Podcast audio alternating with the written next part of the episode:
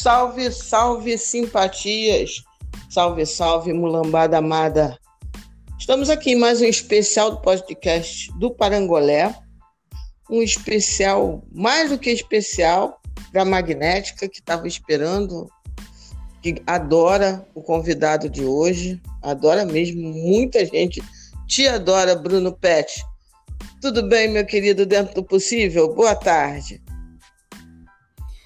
Boa tarde, Lilian. Fala aí, galera. Tudo bom? Tudo, tudo certo, né? Tudo certo dentro do possível.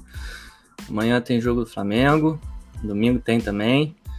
E é isso aí. Vamos tentar comentar um pouquinho aí. Eu vi lá no, no Twitter que a galera já tava fazendo pergunta e tudo mais. É, e... Vamos trocar um pouquinho de ideia sobre o Flamengo aí. Joia, isso aqui. Isso que é bacana, o pessoal interagindo. Tem as perguntas que o pessoal me mandou por zap. É, enfim, mas na verdade, perguntas que, que, que povoam, pelo que eu vi, a cabeça de qualquer rubro-negro, não tem nenhuma. Por exemplo, vou começar do começo. A nossa grande preocupação, pelo menos a minha e de algumas pessoas que falaram comigo, que é a questão da defesa. Um alô, inclusive, para o Luiz Portugal porque o nosso sistema de defesa ainda está meio descompactado, a coisa não está fluindo tão bem quanto já a parte ofensiva. Então, assim, isso também é uma preocupação sua? Você acha que é, tem algum tipo de evolução que você já está vendo? Enfim, a questão da fase defensiva do Flamengo, seja quando ele está lá no alto, porque eu sei que ela começa, na verdade, a defesa. Quando a gente está atacando, a gente já tem que estar tá postado de maneira inteligente para a defesa. Enfim, qual a sua visão disso, Brunão? É, então, se a gente pegar um histórico aqui, é, desde o início do trabalho do Domenech, a gente vai perceber algumas coisas. A primeira é que a parte física do time atrapalha muito, e aí atrapalha não só obviamente, o momento defensivo, mas atrapalha em todos os momentos.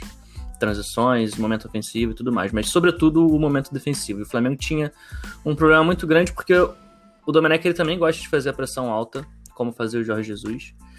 E no início da passagem do Domenech, o Flamengo tentava fazer essa pressão alta, só que de uma forma diferente. Quando o Jorge Jesus, na época, ele fazia uma pressão marcando e fazendo uma pressão em cima do portador da bola, né, tentando desarmar o cara e recuperar a bola o mais rápido possível, o Domenech já faz uma pressão um pouco diferente, que é fechando a linha de passe.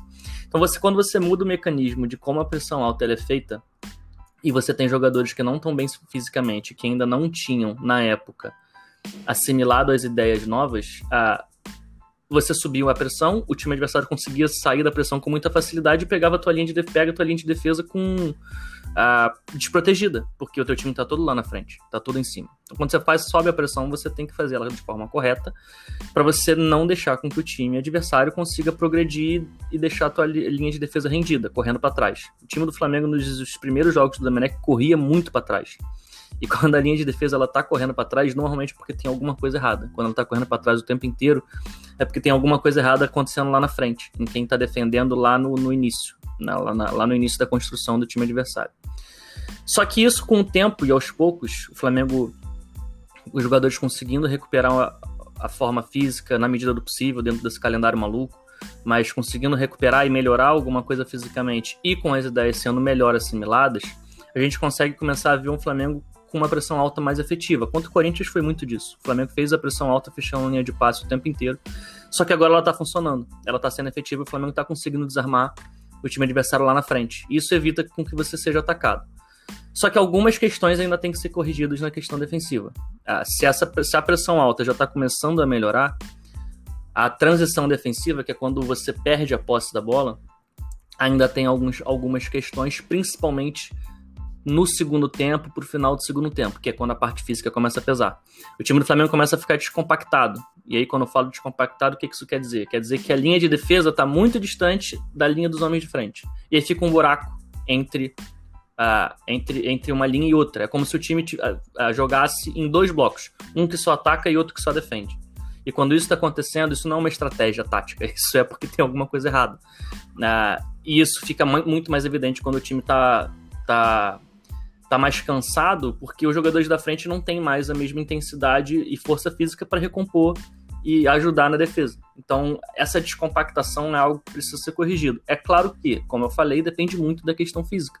E é difícil você exigir que um cara que está cansado, jogando 48 horas depois é, do, do último jogo, que ele bate, volta, ataca e defenda o tempo inteiro. Ele não vai aguentar. É, então, assim, mas isso não deixa de ser um problema, porque isso pode ser algo que os adversários podem uh, tentar aproveitar. E a outra questão é a questão da bola parada, né?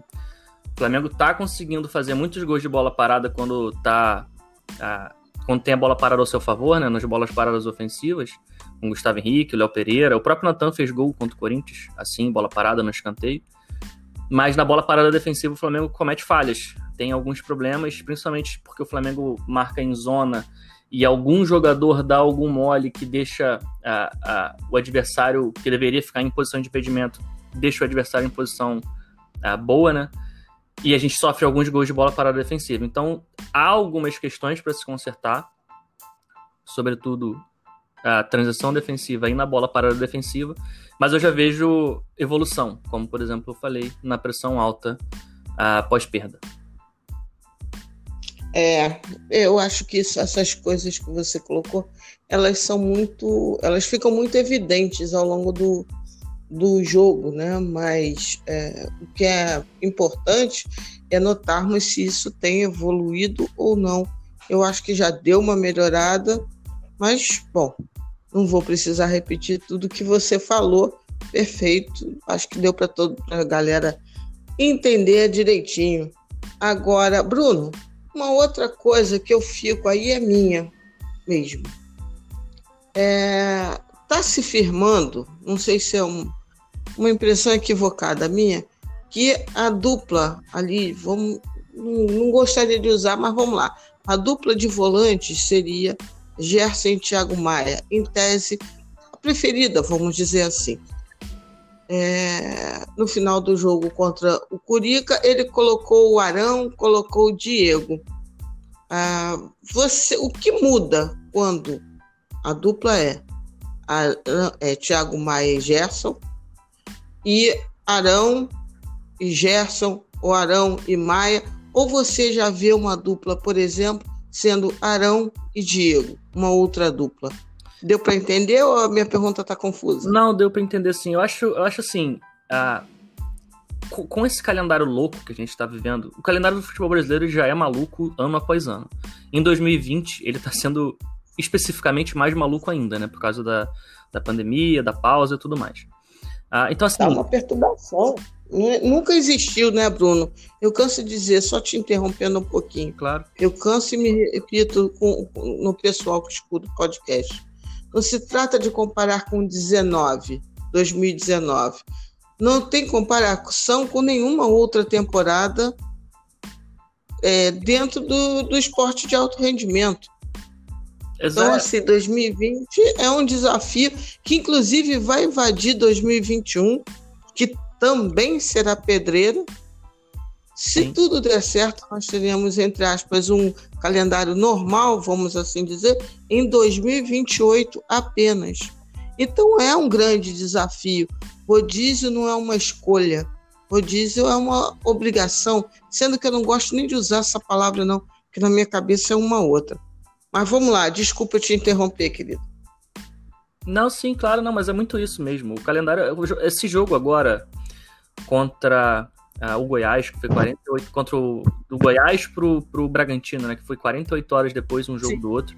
Isso é uma coisa de louco. Uh, assim, há estudos científicos que falam que o atleta não se recupera o suficiente para jogar uma partida em menos de 72 horas. E aí vão lá e tem que jogar 48 horas depois. Então é, é, é, bem surreal. Mas assim, com, com esse calendário maluco, com todas essas questões que infelizmente não tem muito o que fazer, uh, eu acho que vai ser difícil a gente pegar um 11 titular do Flamengo em 2020.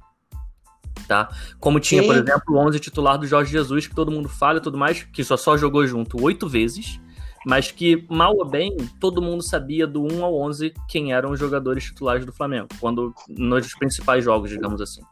Uh, esse ano eu acho que a gente não vai ter isso. Acho que a gente vai ter 14, 15 jogadores que vão atuar e vão revezar entre eles ao longo da temporada inteira. E nisso eu incluo os homens de meio ali, no, no, os dois volantes, no caso. Ah, porque, assim, os jogadores eles entregam características diferentes. Se a gente pegar, por exemplo, uhum. o, o, Gerson, o Gerson é um jogador muito físico, que tem um passe bom e que joga em várias posições do meio, quiçá todas as posições do meio. Como o Domenech, ele jogou em todas. Ele já jogou de primeiro volante contra o Santos, já jogou de segundo volante, que é a posição que ele mais joga. Já jogou como meia aberto pelo lado direito, fazendo a função do Everton Ribeiro. Já jogou como meia centralizado, fazendo a função do Arrascaeta. Já jogou como meia esquerda. Ele jogou nas cinco posições do meio, do 4-2-3-1 do Domenech. Então é um cara que vai te entregar, além da intensidade, ele vai te entregar essa, a, esse aspecto camaleônico de poder atuar em mais de uma função. O Thiago Maia e o Arão são dois jogadores que são os volantes mais volantes, digamos assim, né, com mais características defensivas, mas que também te entregam coisas diferentes. O Thiago Maia tem um físico assim absurdo. O que o Thiago Maia corre dentro do campo e parece que ele se multiplica em todas as partidas é um negócio de louco. Ele tá em todos os cantos do campo. Ele faz a pressão, ele corre atrás, ele, ele tem intensidade para correr atrás de qualquer atacante, qualquer meia do futebol brasileiro. E, e, ele tá em todas as posições do campo. Então ele vai te entregar muito isso, essa intensidade na marcação. O Arão ele vai, já vai te entregar uma leitura de fechamento de linha de passe melhor. Ele já vai te entregar uma bola longa melhor. Não que o Thiago Maia não saiba dar passes e fazer é, lançamento longo, ele sabe também. Mas eu acho o William Arão é, por exemplo, hoje, no Brasileirão 2020, o jogador do campeonato que mais acerta a bola longa, que mais acerta o lançamento longo do campeonato, não só do elenco, do campeonato. Então ele vai te dar essa, essa possibilidade a mais. Então, assim, dependendo do, de contra quem o Flamengo vai jogar, dependendo da, da, do aspecto físico de cada jogador, como que tá, ah, como se o cara tá, tá 100%, se ele só tá 70%, 60%, esse, essa dupla de volantes ela vai mudar. É, e eu acho que isso vai mudar jogo a jogo. Não vai ter dois que a gente vai falar, não, esses dois são os caras titulares do Flamengo.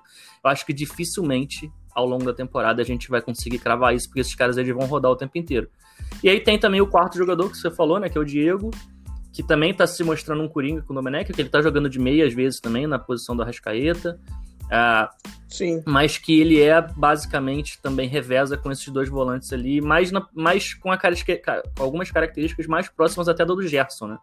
Que é uh, um pouquinho mais de segurar a bola, de pensar o jogo, de a controlar a posse e manter a, a, a posse. Quando você precisa, de repente, quando você está vencendo uma partida e quer segurar mais a bola para evitar que seja atacado, o Diego é uma peça importante para você poder fazer essa substituição. E é um cara que vai entrar, vai jogar. Uh, eu diria, inclusive, que poucos times no Brasil têm um Diego no banco, por exemplo. Uh, muita gente reclama do Diego na, na torcida do Flamengo, mas eu acho o Diego para opção de banco, sem, que ele não seja titular absoluto, eu acho ele uma opção excelente.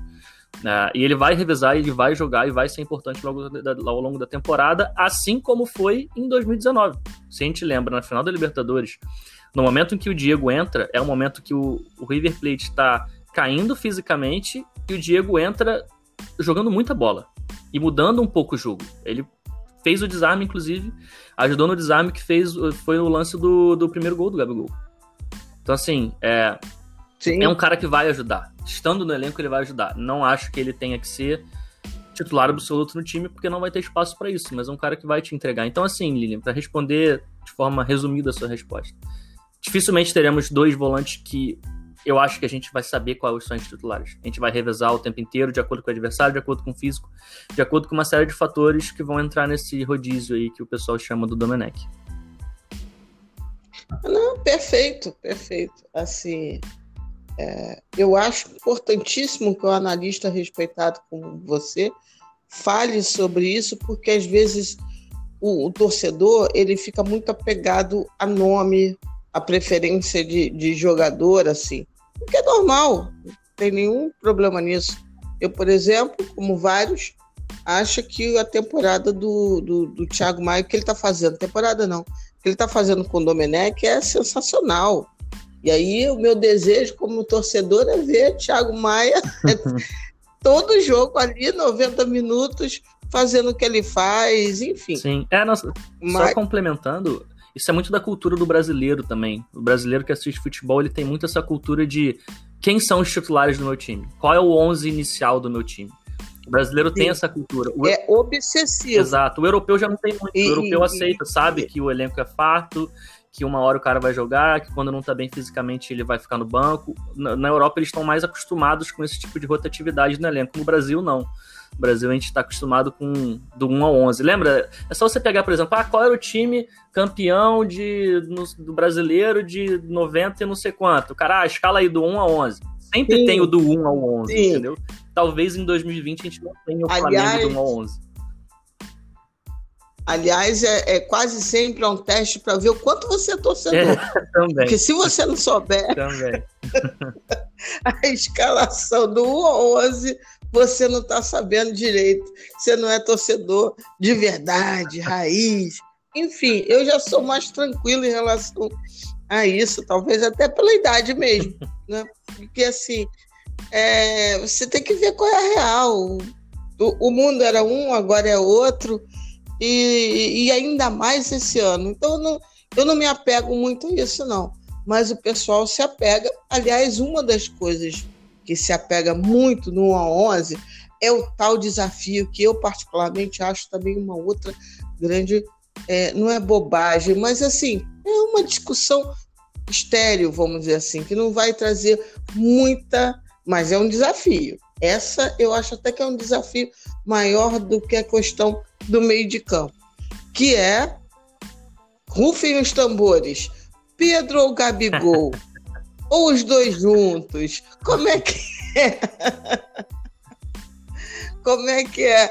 Eu, eu acho que eles vão jogar os dois juntos. Acho que o Gabigol vai ficar no banco e acho que o Pedro vai ficar no banco. Eu acho que tudo isso vai acontecer.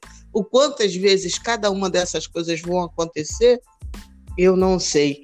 Mas como é que Bruno Pet vê é, essa questão do Pedro e do Gabigol? É, cara, eu já, eu já, recebi essa pergunta no Twitter um milhão de vezes e eu sempre respondo a mesma coisa. a mesma coisa. Eu acho que não é um ou outro.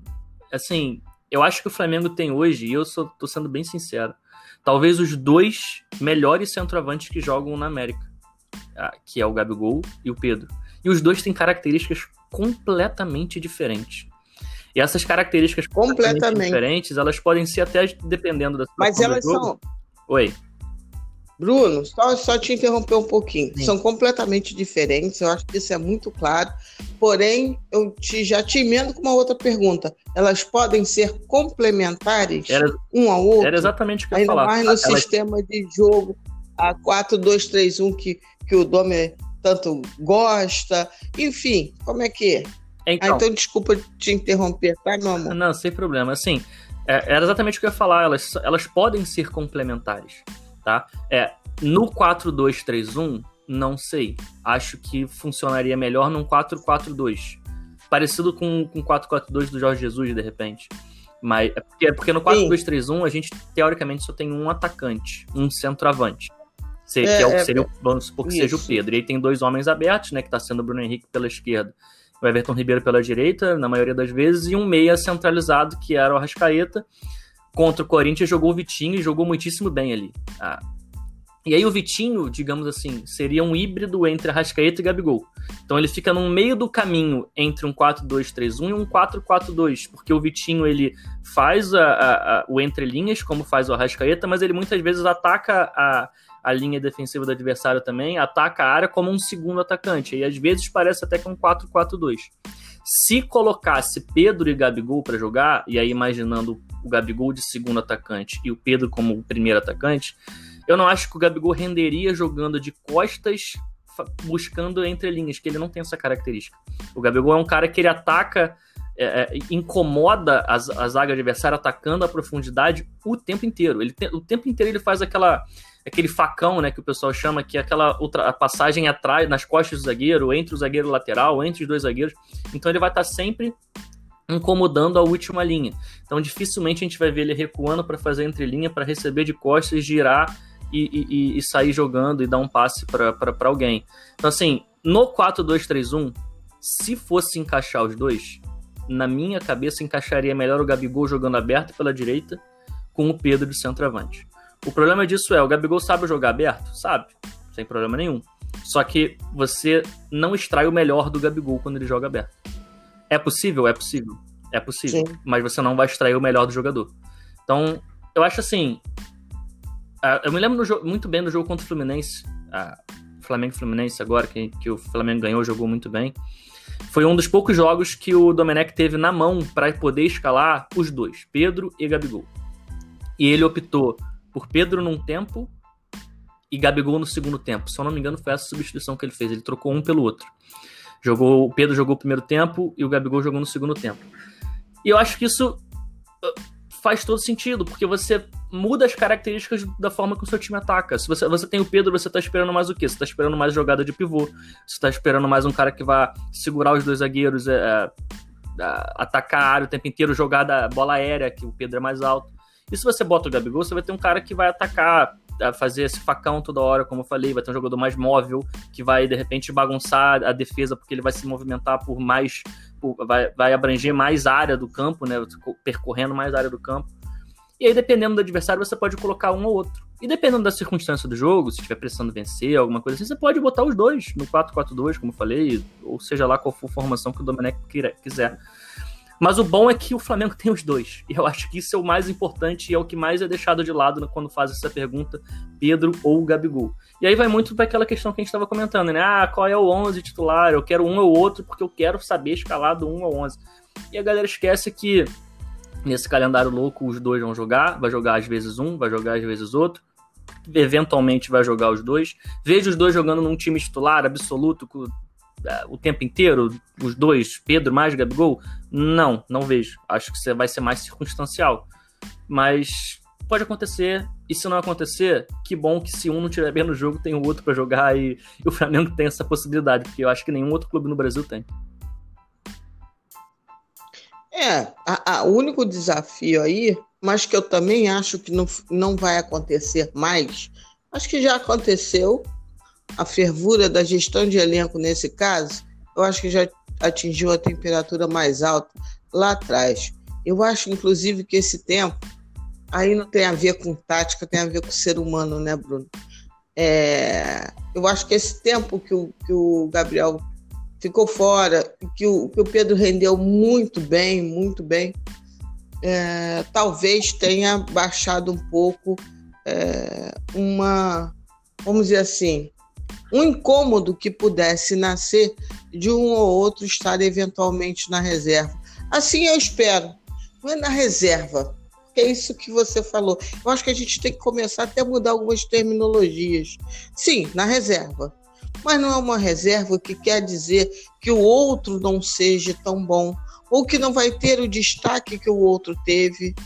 Enfim, né, são circunstâncias, são reservas que não são reservas para a vida inteira. Porque também é, isso é uma, uma questão muito antiga, né? A fulano bancou o outro. Então quer dizer que o fulano está em segundo plano em relação ao, ao, ao outro jogador que está jogando.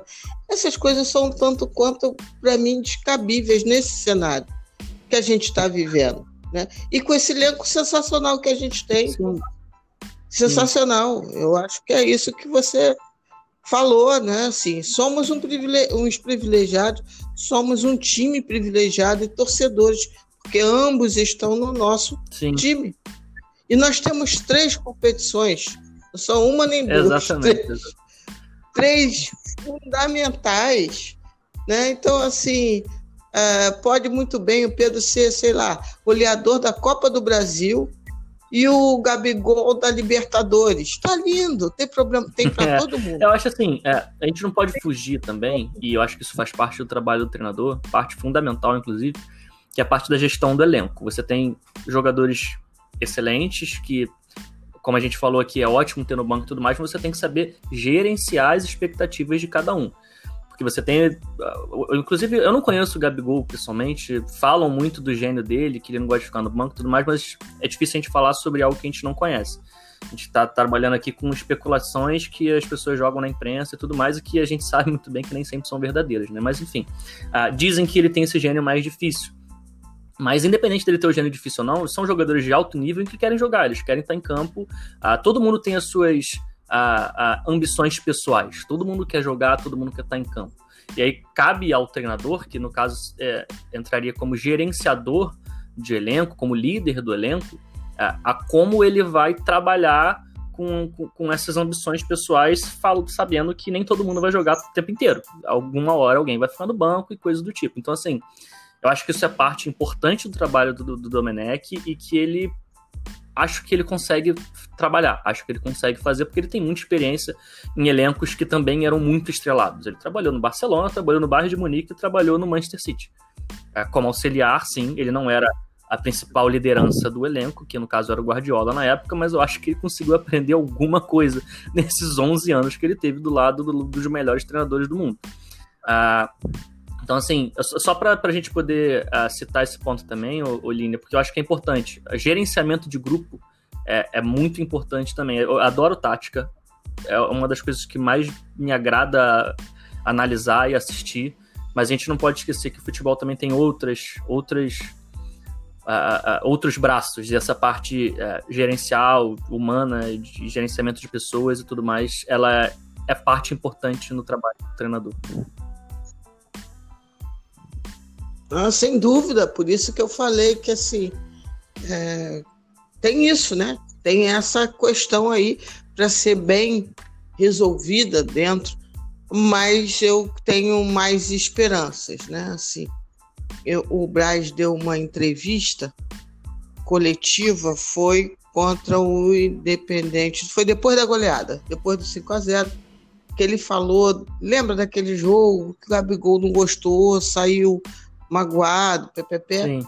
E aí o, o Braz foi perguntado por que, que o, o, o Gabriel é, saiu daquele jeito.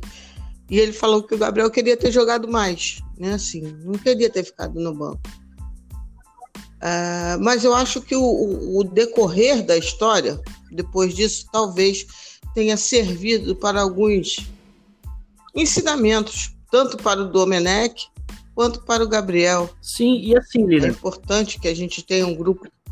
É, assim, o, Pode falar. O cara querer jogar não tem problema nenhum nisso. Isso é ótimo. Porque o ruim é quando o cara não, tá no banco e não, não quer, não tem é. ambição de virar titular, porque aí você perde a competitividade dentro do elenco. Porque o titular senta na titularidade, porque não tem ninguém ameaçando a titularidade dele, digamos assim, e o reserva não tá tão afim assim de aparecer. Então, o cara querer jogar mais, isso não é nenhum problema, é zero problema. A questão é como você gerencia isso para isso não se transformar num problema. E aí é que, aí que entra o trabalho do treinador. Não só do treinador, a diretoria também trabalha nessa questão de elenco. E aí, quando eu falo diretoria, diretoria do, do futebol, não a diretoria do clube, que aí eu acho que uma coisa é diferente da outra.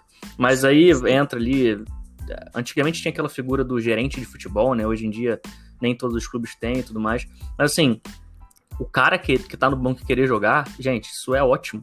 isso tomara que todo mundo seja assim, porque isso aumenta a é, competitividade é, do elenco. O ponto é só saber gerenciar isso. Mas isso, esse estar no banco não significar uma crise.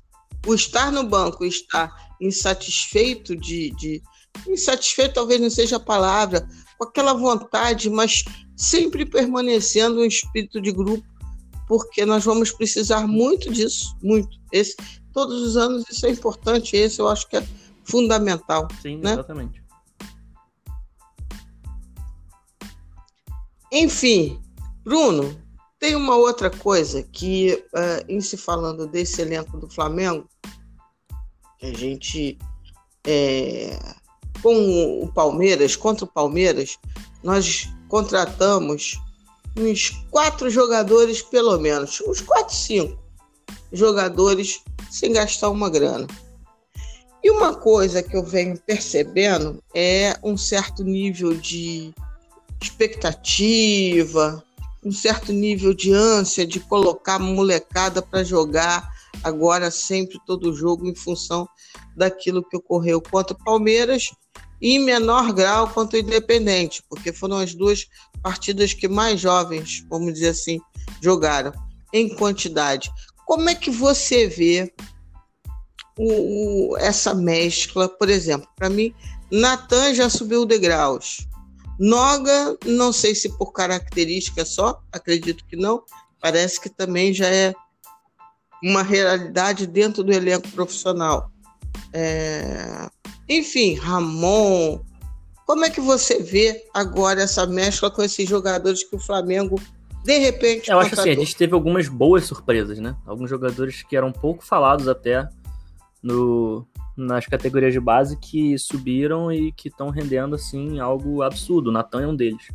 O Natan, o que o Natan tá jogando, acho também que o Natan hoje já, já é um dos principais zagueiros do elenco profissional. Ah, acho que uma zaga, se a gente fizer aquele trabalho de ah, quem é o titular, que a gente estava comentando antes, acho que hoje, teoricamente, a zaga titular seria o Rodrigo Caio e o Natan. Acho que o Natan pulou a fila na frente de todo mundo. Sim. E aí, muito também porque os zagueiros do elenco principal, e aí eu cito principalmente os dois que foram contratados para essa temporada, o Gustavo Henrique e o Léo Pereira, estão tendo muita dificuldade. O ano, o ano inteiro tiveram dificuldade. Gustavo Henrique parece que está dando indícios de que está se recuperando, está melhorando, a, o jogo dele está se adaptando melhor ao Flamengo. O Léo Pereira ainda com muita dificuldade. Os dois, assim, é bom a gente lembrar que a contratação dos dois foi muito boa quando a gente pensa na contratação. O Gustavo Henrique no Santos fez uma temporada excelente, o Léo Pereira no Atlético Paranaense, idem. Só que estão com dificuldade de adaptação. Ah, e aí o Natan acabou passando à frente de todo mundo e tá jogando uma bola que realmente é um futebol absurdo. E aí, quando a gente vai para os outros meninos, o, que, o, o, meu, o meu, a minha maior preocupação, Lilian, é. Eu fiz até um, um fio recentemente no Twitter falando sobre o caso do Lincoln. E eu tenho muita preocupação em relação a. É, Pô, foi então, sensacional. É, e eu tenho muita preocupação em relação à transição desses jogadores, porque nem todo mundo é Vinícius Júnior, nem todo mundo é Zico, nem todo mundo é Pelé. Nem todo jovem é, estoura com 15 anos e vai jogar no profissional e vai jogar igual como se fosse na categoria de base. O Lincoln é um desses casos, por exemplo. O Lincoln subiu junto com o Vinícius Júnior, com 16 anos ainda na época. Ah, ele é mais novo ainda, até do que o Vinícius Júnior, os dois subiram juntos. E ele tá há três anos no profissional e teve pouquíssimas oportunidades para jogar. Pouquíssimas nesses três anos num momento em que ele podia estar tá trabalhando na categoria de base, evoluindo e crescendo o futebol dele, formando ele como jogador. Ele perdeu, entre aspas, três anos fazendo, completando o time reserva no, no, nos treinos do profissional. Então, assim, o elenco do Flamengo hoje é um elenco grande. O Jorge Jesus, ele tinha, ele não trabalhava tanto com os jogadores da base. Ele pediu, sempre fez muitas contratações, pediu muitas contratações. O Flamengo fez muitas contratações para essa temporada e também na temporada do ano passado. Então, assim, é um elenco recheado, é um elenco grande, o elenco do Flamengo. E você subir esses meninos para de repente eles não jogarem ou só completarem time reserva, não faz muito sentido na minha cabeça. É diferente da situação do Natan, por exemplo, que já ultrapassou fila e já tá jogando com frequência e muito provavelmente é até o titular do time. Mas se a gente pegar o não precisamos nem falar, não precisamos nem também, mencionar o Neneca, também, né? Por até porque o Neneca já era do elenco profissional, né? Né? porque ele já estava. Pois é, isso que eu ia falar. Sendo que o Neneca já estava lá, mas também o que aconteceu com ele não é, é muito não. comum, né? Saiu de quarto para segundo, é, quase exato, primeiro. Hein? Exato. Essa é, esses dois caras, o Neneca ele já era do elenco profissional, né? Já tem 21 anos, não tem mais idade para base, mas ele era realmente o quarto goleiro, já pulou para segundo, talvez até para primeiro goleiro, dependendo aí dessa, desse encaminhamento da, da renovação de contrato do Diego Alves, que ainda está com empecilhos ainda. Mas enfim, ah, esses dois nomes são nomes diferentes. Mas, por exemplo, se a gente colocar aqui o Otávio, que foi o zagueiro que jogou contra o Palmeiras, se a gente colocar aqui o Guilherme Bala, se a gente colocar aqui é, até o próprio Ramon, que aparece que está começando a disputar a, a, reserva com o René, já jogou uma vez, depois voltou o René, aí no último jogo jogou, jogou ele junto com o Felipe Luiz, né? Com, quando o Domenech mudou lá o jogo contra o Corinthians, jogou com três zagueiros, com o Felipe Luiz fazendo um terceiro zagueiro. É, alguns desses jogadores, aí eu vou, posso botar principalmente o Bala, por exemplo, que tem muita concorrência para a posição dele. O Flamengo tem Michael, Vitinho, Bruno Henrique, Arrascaeta, Vitor Ribeiro, todo mundo jogando ele pelo meio, né? É, aí eu tô colocando pelo meio, não só na, na posição específica que é jogando pelo lado. Tem tanta concorrência que se esse moleque sobe, ele vai ter pouca oportunidade, ele vai ficar ajudando a completar time reserva, quando ele podia estar na categoria de base, jogando com frequência, jogando competições é, de competitividade, disputando campeonatos, sendo titular e evoluindo como jogador, se formando como jogador. Mas aí, Bruno, Aí deixa eu te interromper para fazer uma pergunta. Só que muita gente entra no, no, no, no, tá entrando numa numa teoria, enfim, numa opinião que, que não adianta ter Michael, que Michael não é jogador do Flamengo e perde, perde Guilherme Bala. Assim como tem muitos que, que acham que o Léo Pereira não tem mais nível de, de jogar no Flamengo, e aí tem que ser o, o Noga obrigatoriamente. E, e por aí vai. Esse é o meu receio, entendeu, ô, ô Bruno? porque os meninos de fato entraram bem. Tinha gente pedindo o Guilherme Bala num dos últimos jogos, o cara estava machucado. Né? Então, assim, as pessoas pedem, as pessoas estão é, com muito essa coisa de que, ah, já que a gente tem os meninos, a gente não precisa nem batalhar para que o Michael melhore o nível dele. Ou o Michael, por exemplo, de fato é um caso perdido. O que, é, que você eu, acha? Eu não vejo é, é muito difícil para ouvir alguém como caso perdido, sendo bem sincero ali. É, eu acho assim, o Flamengo, como clube, ele tem que ver os seus jogadores como um ativo. Ele não pode ver os seus jogadores como torcedores. Porque o torcedor tá, o torcedor tá pouco se lixando se o Flamengo gastou 6 milhões de dólares no Michael, se gastou não sei quantos milhões de reais no Léo Pereira. E foram duas contratações muito caras. Muito caras. Você não pode pegar dois caras que foram contratações muito caras e botar eles para escanteio dentro do elenco. E até porque você não vai conseguir nem arrumar negociação para eles, se for assim. E se você conseguir arrumar, porque eu acho que eles têm mercado, mas vai ser por valores muito inferiores ao que você pagou. E você não pode fazer isso com os ativos do seu clube. Então acho assim, é, acho que o Michel tem alguns, alguns problemas também, ah, tá? E até de formação de jogador, porque ele não teve base, né? O Michel foi um jogador que foi descoberto já, já com mais idade, idade mais avançada. E ele tem algumas questões que ele, que ele precisa evoluir e tentar aprender para se encaixar dentro do Flamengo.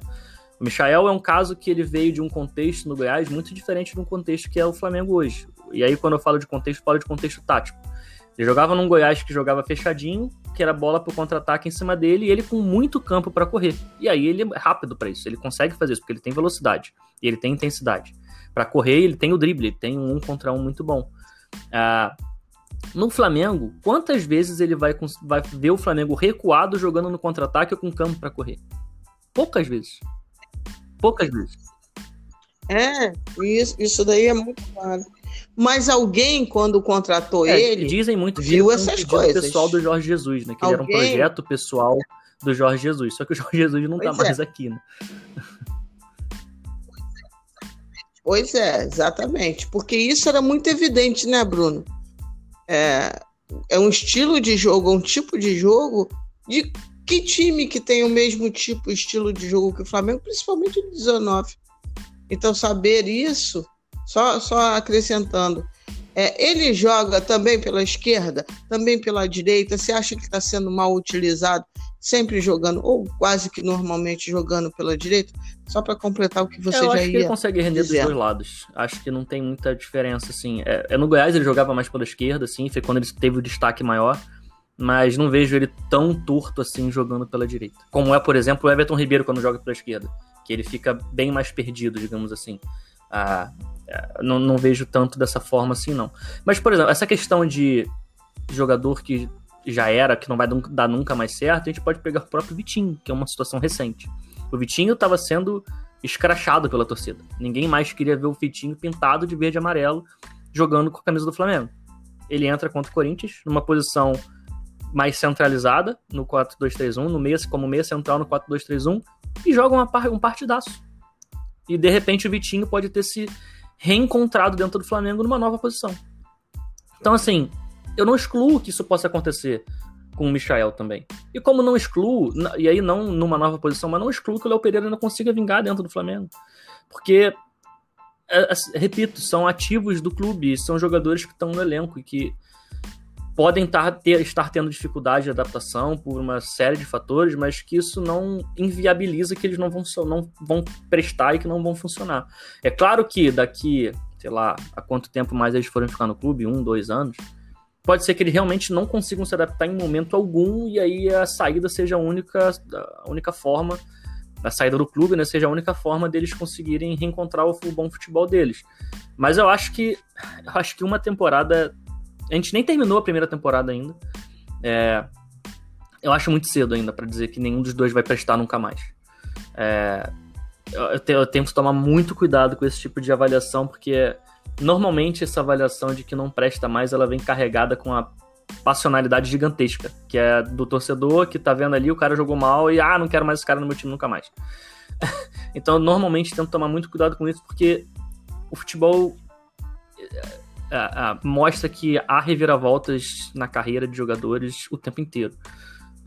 o Vitinho pode estar sendo uma delas e a gente já viu isso acontecer várias vezes com vários outros jogadores. O próprio Vinícius Pacheco, a gente. A, a torcida do Flamengo odeia não, o Vinícius Pacheco por causa daquele lance lá que ele tentou cavar o pênalti na Libertadores. Mas naquela temporada ele já tinha jogado no Flamengo várias vezes, nunca tinha funcionado, nunca tinha dado certo. E naquela temporada ele tava jogando muita bola. Até tentar cavar aquele pênalti e depois ser esquecido. Mas naquela é. temporada mesmo ele tava jogando muito bem. É, e, e, virou. Ele tomou a vaga do Pet, inclusive, em 2010. O Pet que tinha sido campeão brasileiro em 2009. Ele tomou a vaga do Pet. Ele, o Pet virou reserva do Vinícius Pacheco naquela oportunidade e a torcida estava chancelando isso. Porque o Vinícius Pacheco realmente estava jogando muita bola. Então, assim, isso acontece o tempo inteiro no futebol e eu não consigo aqui afirmar que eles não vão dar certo no Flamengo hoje, 20 de outubro de 2020. Acho muito cedo ainda pra gente afirmar isso, entendeu? Eu concordo plenamente com você concordo. É, o Léo, por exemplo, pegar o Léo Pereira. O Léo Pereira foi elogiado quando foi contratado. Aí, de vez em quando eu falo isso com meus amigos. Eu falei, meu, vocês, vocês gostaram. Não, Lilia, mas já não deu certo no Flamengo, tem que ele vender ele o mais rápido possível. O mais rápido é, possível. Até porque se, tenta, se o Flamengo tenta vender ele hoje, ele está em baixa. E o Flamengo investiu uma grana nele. Vai, vai, vai perder dinheiro na, nessa, nessa, nessa é. venda. Dificilmente o Flamengo conseguiria arrumar um comprador que igualasse ou superasse o valor que o Flamengo pagou, porque ele veio em alta na época, porque ele era um dos melhores zagueiros do Brasil, jogando pelo Atlético Paranaense, e isso tá, tá escrito já na carreira dele. Ele foi era a principal liderança na, no, no sistema defensivo do Atlético Paranaense. E um Atlético Paranaense que a gente vai lembrar que ganhou Sul-Americana, é, ganhou Copa do Brasil. É, ele, ele era o zagueiro desse time, de um Atlético que era um bom time. Não era de um zagueiro de, uma, de um time ruim que estava se destacando individualmente apenas. É, só que realmente ele veio pro Flamengo e está tendo problemas de adaptação gigantescos. Ele não conseguiu ainda se adaptar. Ele normalmente quando ele entra ele vai mal. É. E eu acho, pois é, e eu acho que o problema do Léo é hum, tem mais a ver também, por incrível que pareça, com a questão da cabeça. De uma insegurança que eu falo aqui nos meus podcasts desde o primeiro jogo. É como se de fato o manto desse um, um peso, uma insegurança na cabeça dele. Não sei se tem a ver com. Eu não sei exatamente o que. Porque, assim, jogar mais bola. Ele não é nenhum craque, né? Porque a palavra craque, para mim, é, ela é muito Difícil usar. É, mas ele ah, joga mais bola do que ele está apresentando. Pegar, pegar o, se a gente pegar o Léo Pereira ele não é isso. comparar com o Léo Pereira do Flamengo hoje, não tem comparação. Ele jogava muito mais. É claro que, de novo, tem a questão do contexto. Né? O Atlético Paranaense não jogavam com linhas tão, é, linhas tão altas como o Flamengo joga, por exemplo. Tem algumas coisas táticas também que a gente pode falar que a adaptabilidade dele não está sendo muito boa mas que com 10 meses agora, se a gente tirar a pausa aí, que foram de 3 meses, 6, 7 meses a, treinando com o elenco, já ele deveria já ter evoluído alguma coisa, e ele evoluiu muito pouco. Ele ainda tem muita dificuldade. E aí pode ser muito da questão da cabeça que você falou. E aí é. a confiança, cada um é, cada jogador tem, é, age de uma forma, né? Às vezes, quando o cara erra, ele começa a ficar mais nervoso e passa a errar mais. Ah, outros já não, ele erra uma vez e fala, não, beleza, eu errei uma vez, mas na próxima eu vou acertar Exato. e tá tranquilo. Cada um tem uma forma, assim, de pensar, né, essa questão mais psicológica. É, mas, realmente, o caso dele pode ser, pode ser, acho que ajuda é. bastante também essa questão. Ajuda não, no caso, né, atrapalha quando você perde a confiança. É. Isso, isso é muito falado no, principalmente em, em tênis, né, vôlei, enfim, eu tava vendo uh, anteontem um, problema, um programa, um, uma espécie de reality com vôlei. E assim, se você se apegar muito no erro em esporte, você não pode ficar durante o jogo pensando muito naquilo que foi, no erro que aconteceu. Se você fizer isso, é cascata. muitas vezes, cascata de erros, né? Viveu aquele momento, viveu aquela jogada, acertou ótimo, errou, vai para vai a próxima, vai para a próxima, porque senão não dá certo. E eu acho que isso acontece principalmente com. Engraçado, eu acho que isso acontece principalmente com o Vitinho e com o Léo. Precisou ficar numa posição em que a maior parte das vezes a questão era partir para cima e conseguir o drible, conseguir chegar ao, ao, à linha de fundo. Essa, vamos dizer, entre aspas, era a missão dele. E aí, quando ele não conseguia a primeira, quando ele não conseguia a segunda, na terceira ele já nem tentava mais. E aí, nessa nova posição, ele tem muito mais liberdade de pensar, de acertar mais passes, de participar mais do jogo. E por incrível que pareça, isso deu mais confiança a ele.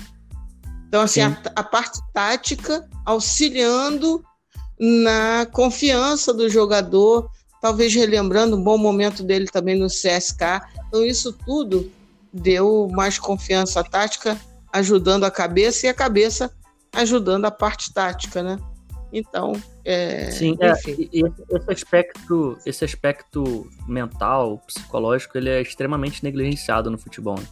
O tênis é talvez o, o esporte que mais exige né, do psicológico, talvez o, esporte mais eh, mental de todos. É, e outros esportes também começam a dar mais valor a esse tipo de, de avaliação, esse tipo de trabalho psicológico, mental e tudo mais. Aí, basquete, a, vôlei e outros esportes começam a dar mais valor a isso, enquanto o futebol ainda engatinha né, nessa questão. Muita gente, principalmente quem assiste, né, torcida, torcedores e tudo mais, ignoram que os jogadores são seres humanos, que os jogadores não são robôs, que chegam lá sem problema nenhum na vida e que são pessoas que têm muito dinheiro e, portanto, são muito felizes e que estão ali, tem que jogar e tem que jogar sempre em alto nível o tempo inteiro, independente de qualquer coisa.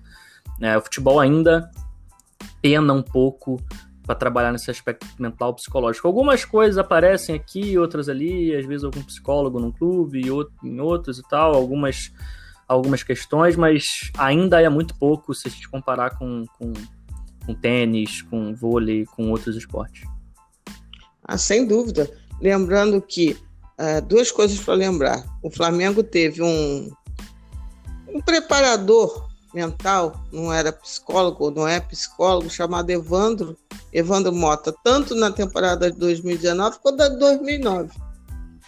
Então, assim, é um aspecto importante. E aí eu vou até aproveitar fazer uma propaganda, porque sexta-feira o podcast do Parangolé vai tratar desse tema, uma psicóloga. Vamos falar sobre isso na sexta-feira, motivada por essas situações todas. Inclusive, é... ah, obrigado. Ah, é, como é que é uma audiência qualificada? E, inclusive, nessa questão da, da, da, autoestima em função das redes sociais, né, Bruno? Porque a, é, vira um aspiral depressivo. O cara joga mal, aí vem a rede, joga mais para baixo, aí ele joga mal, aí vai joga mais para baixo ainda. Enfim, tudo na sexta-feira. Senão vamos perder tempo com o nosso amado Bruno, não. É, não é nem perder, né? Mas é porque tem muita coisa para a gente conversar. Bruno, outra coisa que assim, é, eu, eu conversei semana passada com o William Godoy, um cara também super fera, super bacana de análise. E eu fiz essa pergunta para ele. É, hoje, nós temos quanto tempo de campeonato? 16 rodadas, né? Não, 17 rodadas. 17 rodadas. Uma avaliação geral do técnico do, do Flamengo, enfim, do trabalho do Flamengo nesse, nesse tempo, porque foi uma mudança é, bastante visível. Aliás, duas perguntas em uma. Uma avaliação do trabalho em si do Dome e se dá para perceber diferenças entre o Flamengo, porque normalmente se faz essa comparação para depreciar. Essa não é a minha intenção. Entre o Flamengo de 2019 e o Flamengo 2020, sabendo que existem propostas táticas diferenciadas. Dá para se ver já essa diferenciação e qual a avaliação que você faz do trabalho do técnico do Flamengo? Tá, é, sobre a avaliação primeiro. Eu acho assim, é, qualquer avaliação sobre o treinador, e aí não só do Domenech, de qualquer treinador no Brasil e no mundo hoje, ela tem Sim. que vir junto com o contexto.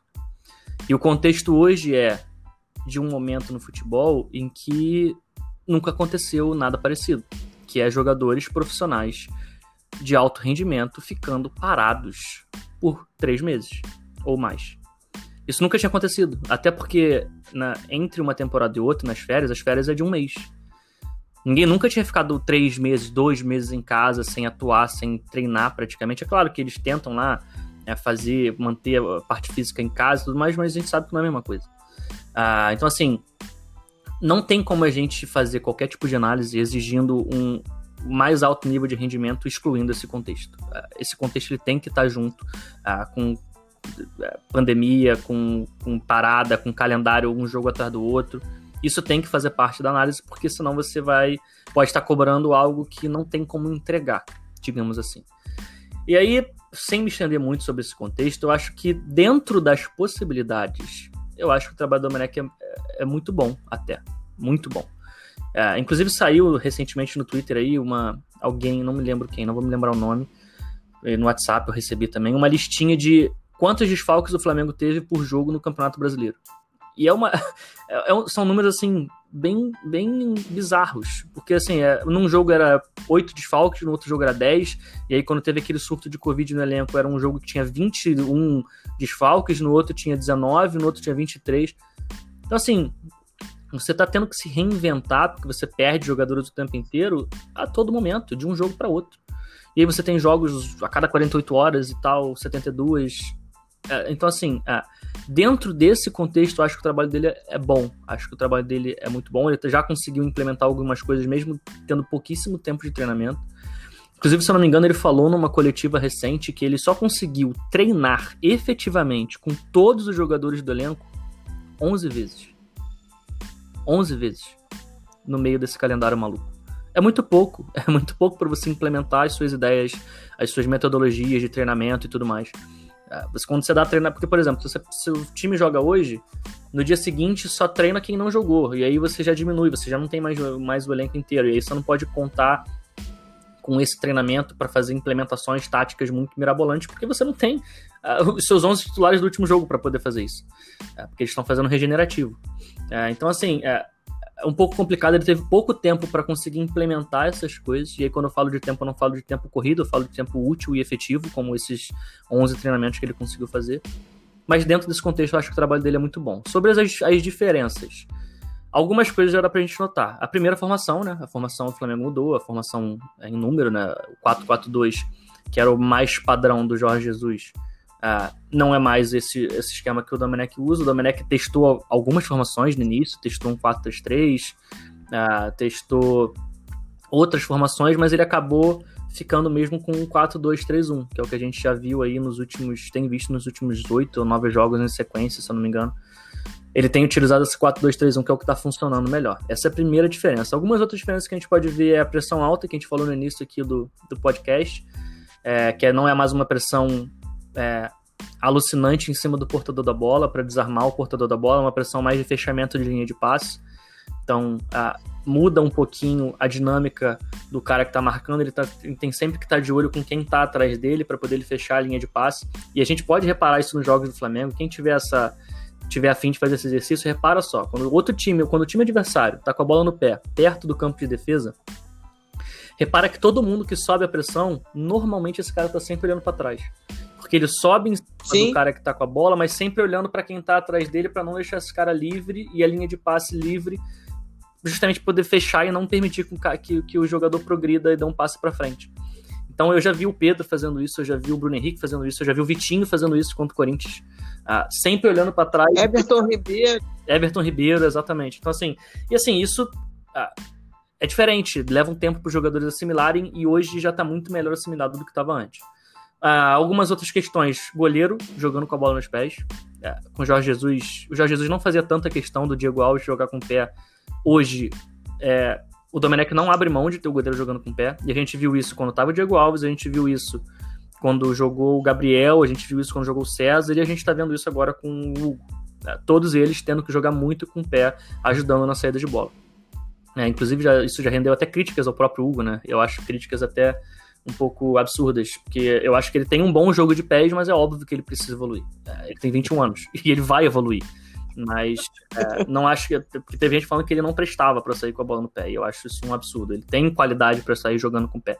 Ele só precisa assimilar melhor e treinar mais para poder evoluir nesse quesito.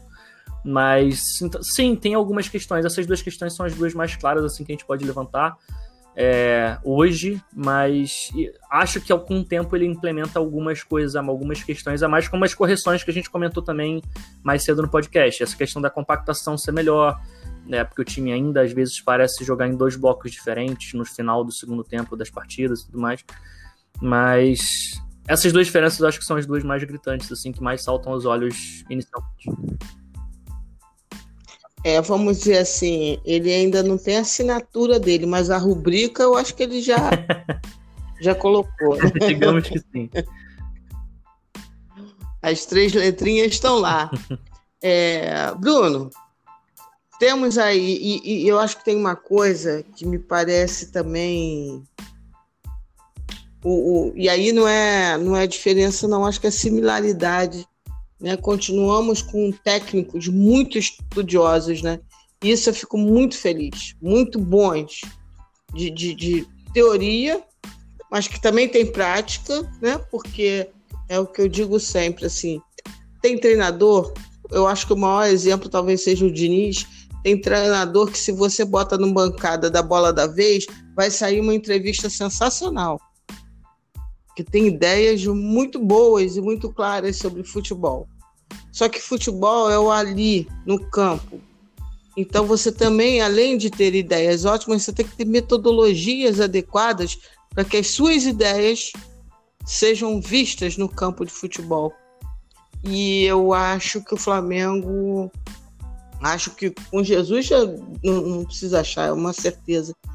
É, o, o, Flamengo ele conseguiu sim manter uma linha de treinadores que tem é, ideias claras de futebol, ideias modernas de futebol, tem metodologia para que essas ideias aconteçam no campo. E, recheado nisso tudo, um elenco tão bom, eu acho que não, não tem como não dá certo. Porque eu brinco com meus amigos, vai dar certo. Mas Lili, se não der, eu falei, não, mas tem que dar certo. É quase uma, uma excrescência da natureza se o Flamengo de Domenech não der certo. Porque o fato dele berrar ou não na beira do gramado, eu acho que é o menor dos fatores em termos de importância. Porque nós temos isso tudo que eu falei e um elenco suficientemente inteligente, versátil, talentoso para aprender essas questões. Então, acho que sim, o Flamengo manteve uma linha. Você acha que houve alguma ruptura no final das contas? Não estou falando é, em termos do, dos números, né? 4-4-2, 4-2-3-1, não é isso. É de uma ideia de jogo, de dominância, boa, forte, moderna, que, que você acha dessa minha. Do, do, do que eu penso? Eu acho que faz todo sentido. Eu acho assim, o Flamengo ele meio que inovou dentro do futebol brasileiro na forma como lidou com a troca de treinadores. É, e aí, quando eu digo inovação, é porque ninguém no futebol brasileiro faz isso. O Flamengo abriu um processo seletivo para saber quem iria ser o, o, o novo treinador do, do clube depois que saiu o Jorge Jesus. E ninguém no futebol brasileiro faz isso. E dentro desse, desse processo seletivo que o Flamengo buscou fazer, que a diretoria fez lá com o Spindle, com o Marcos Braz e tudo mais, eles buscaram características, eles não buscaram nomes. E isso é a principal ruptura que tem em relação ao futebol brasileiro. Normalmente no futebol brasileiro, quando você troca um treinador, você busca por um nome. E aí esses nomes, eles trabalham e têm informações e pensam futebol de formas frontalmente diferentes. E isso acontece o tempo inteiro no futebol brasileiro. No tempo inteiro. Uh, você troca ah, de repente cai um Mano Menezes, que é um treinador muito mais defensivo, você vai buscar um Fernando Diniz, que tem um. No meio da temporada, numa troca no meio da temporada, na 18 na décima rodada do Campeonato Brasileiro, rompendo assim, frontalmente o, a forma que o seu time jogava futebol antes, como ela vai jogar com o um novo treinador. O Flamengo, ele buscou ser diferente, ele buscou fazer um processo, um processo seletivo, buscando características. E aí os nomes que foram especulados, todos eles eles têm as suas especificidades e nenhum deles era Jorge Jesus. Porque os treinadores eles têm algumas características diferentes. E ok, tudo bem, ninguém é igual. Só que a ideia, de forma geral, ela acaba sendo a mesma. O Domenech e o Jorge Jesus, os dois, treinam times dominantes, times propositivos, que mantêm a posse de bola, que são ofensivos, que fazem pressão alta. É claro que quando a gente vai no detalhe, e aí, por exemplo, quando eu falo detalhe, é a forma que você faz a pressão alta, que a gente já debateu aqui no podcast, pode ser diferente, não tem problema. Só que de forma geral, Sim. de forma geral, na análise mais generalizada da tática, os caras eles têm a mesma ideia. Eles querem dominar, eles querem propor o jogo o tempo inteiro, só que com formas diferentes. É, essa questão, inclusive no Domenech fica muito estigmatizada essa questão do jogo de posição, que muita gente fala, e muita gente fala de forma errada, inclusive, né? Cita o jogo de posição como se fosse um jogo de totó e coisa do tipo, como os jogadores ficar, tivessem que ficar parados e tudo mais. Mas assim, eu vejo, eu vejo da ah, seguinte forma: é um jogo igualmente ofensivo quanto o do Jorge Jesus, só que pensado com uma metodologia diferente. E aí a gente pode citar aqui a diferença do jogo posicional, que é o do Domenech, para o jogo funcional, que é o do Jorge Jesus.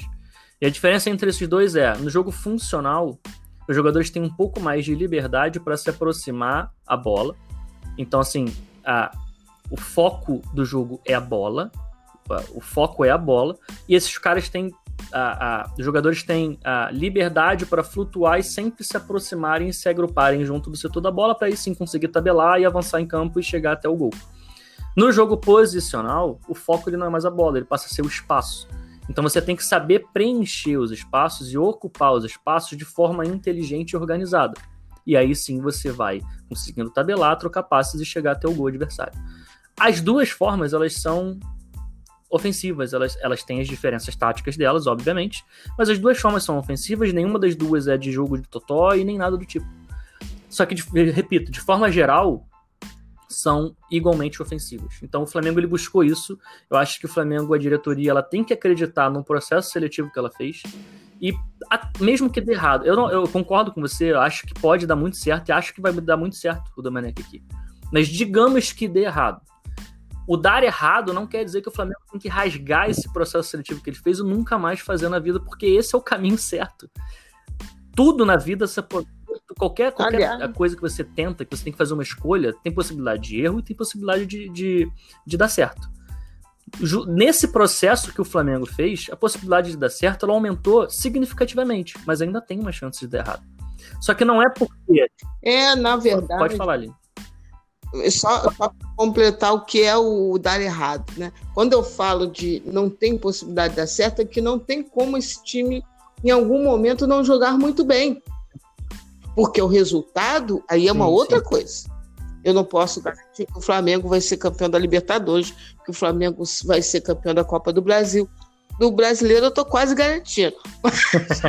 eu deixo a minha modéstia um pouquinho de lado. Mas assim, é, a questão é: o Flamengo vai jogar bem com o Domenech.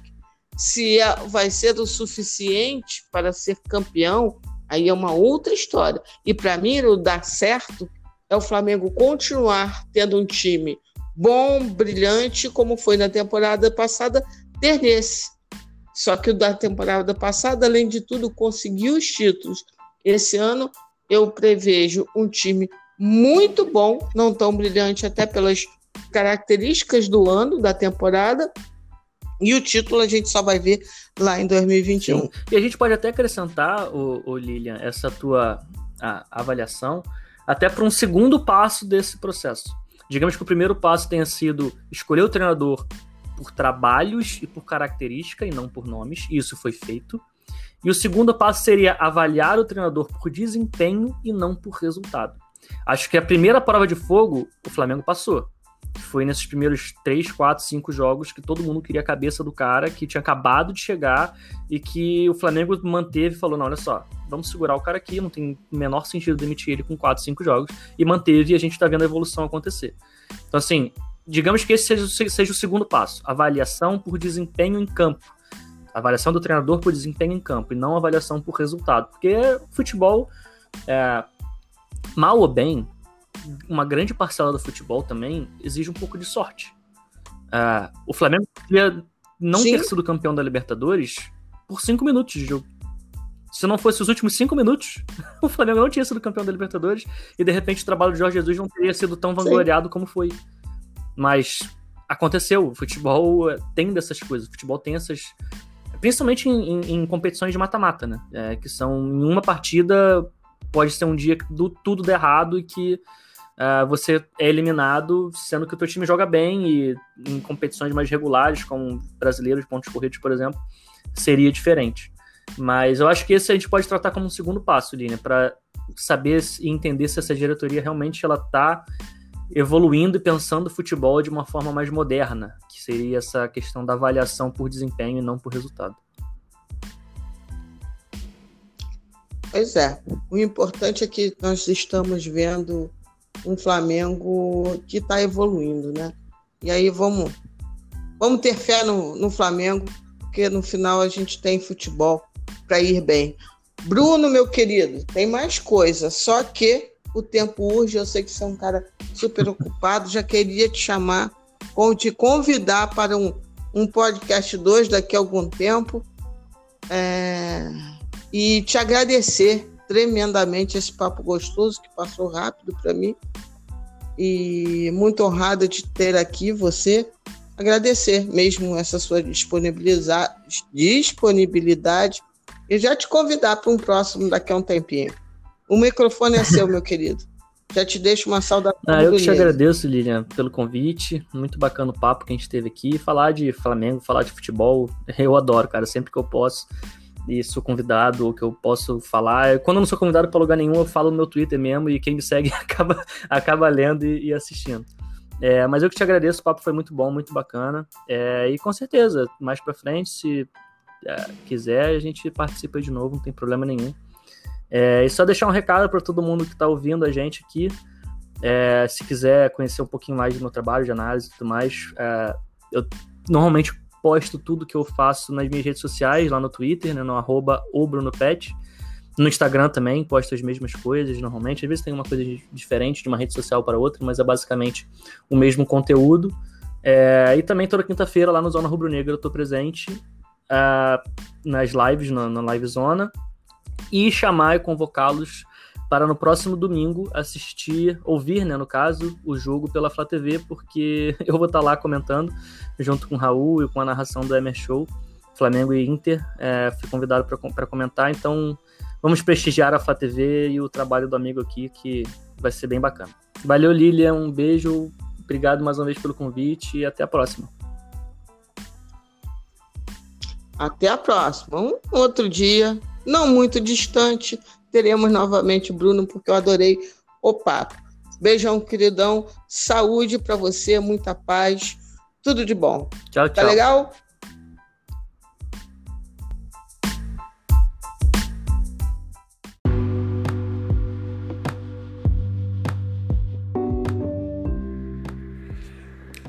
Então, espero que todos vocês tenham adorado o papo com o Bruno adorei. Foi muito bacana mesmo. Né? Sim. Papo em alto nível é gostoso, passa muito rápido, né? Então, ficamos por aqui nessa primeira entrevista com Bruno Pet. Agradecer ao Luiz Portugal, ao Salazar e ao Rodrigo por terem mandado perguntas e espero que vocês tenham gostado do nível das respostas. Eu adorei. Amanhã tem Flamengo e Júnior Barranquilla pela Libertadores, o Flamengo podendo empatar para garantir o primeiro lugar. O técnico Domenech Touré já falou que vai alterar bastante o, a formação do time. Hoje, De Arrascaeta já treinou novamente com o grupo, possivelmente vai estar à disposição e não sei se ele vai para o jogo, mas à disposição. Bem como Rodrigo Caio. Diego Alves continua fora e continua sem é, contrato renovado. E, ao contrário, uma ótima notícia: Daniel Cabral, menino da base, cheio de talento, cheio de coisa boa para mostrar, finalmente renovou o seu contrato. O meio de campo, o volante Daniel Cabral, menino que brilhou já, inclusive na seleção brasileira. Falando na formação, agora eu lembrei de amanhã, pode ser que tenhamos de fato, por exemplo, a estreia de Lázaro. Vamos ver se isso acontece. O menino veio de uma recuperação tanto quanto difícil, mas agora já ganhou alguns dias de treinamento e pode ser que ele apareça amanhã no time. Então, hoje foi esse, mais mais detalhes amanhã no pré-jogo. Hoje foi esse podcast super especial com o Bruno Pet. Amanhã tem um igualmente especial com William Godoy. Nós já deixamos as perguntas no ar no podcast 1 que eu fiz com ele. A segunda parte vem amanhã. E eu acho que os deuses do futebol confluíram bem, porque ele terminou falando é, que ele não tinha tanta certeza assim no Patético de Minas, bem como eu também não tinha. E ontem aconteceu o que aconteceu. Ah, achei meu Galo Nunes. Você não está entendendo que, por que, que eu falei isso? Vai lá no meu Twitter que você vai entender. Arroba Lilian Porto 6. Arroba Lilian Porto 6. N de navio. Arroba Lilian Porto 6. Que você vai saber, você vai tomar conhecimento da saga do Galo Nunes. Volte para casa, meu querido. Enfim, fica aqui mais um podcast especial do Parangolé. Amanhã tem mais com certeza, se Deus quiser e Deus adquirir. Aleluia para quem é de aleluia, Shalom para quem é de Shalom, Amém para quem é de Amém, Saravá para quem é de Saravá. De minha parte, Namastê para geral, cuide-se, cuidem-se. Saudações rubro-negras do podcast do Parangolé. Um beijão em cada coração.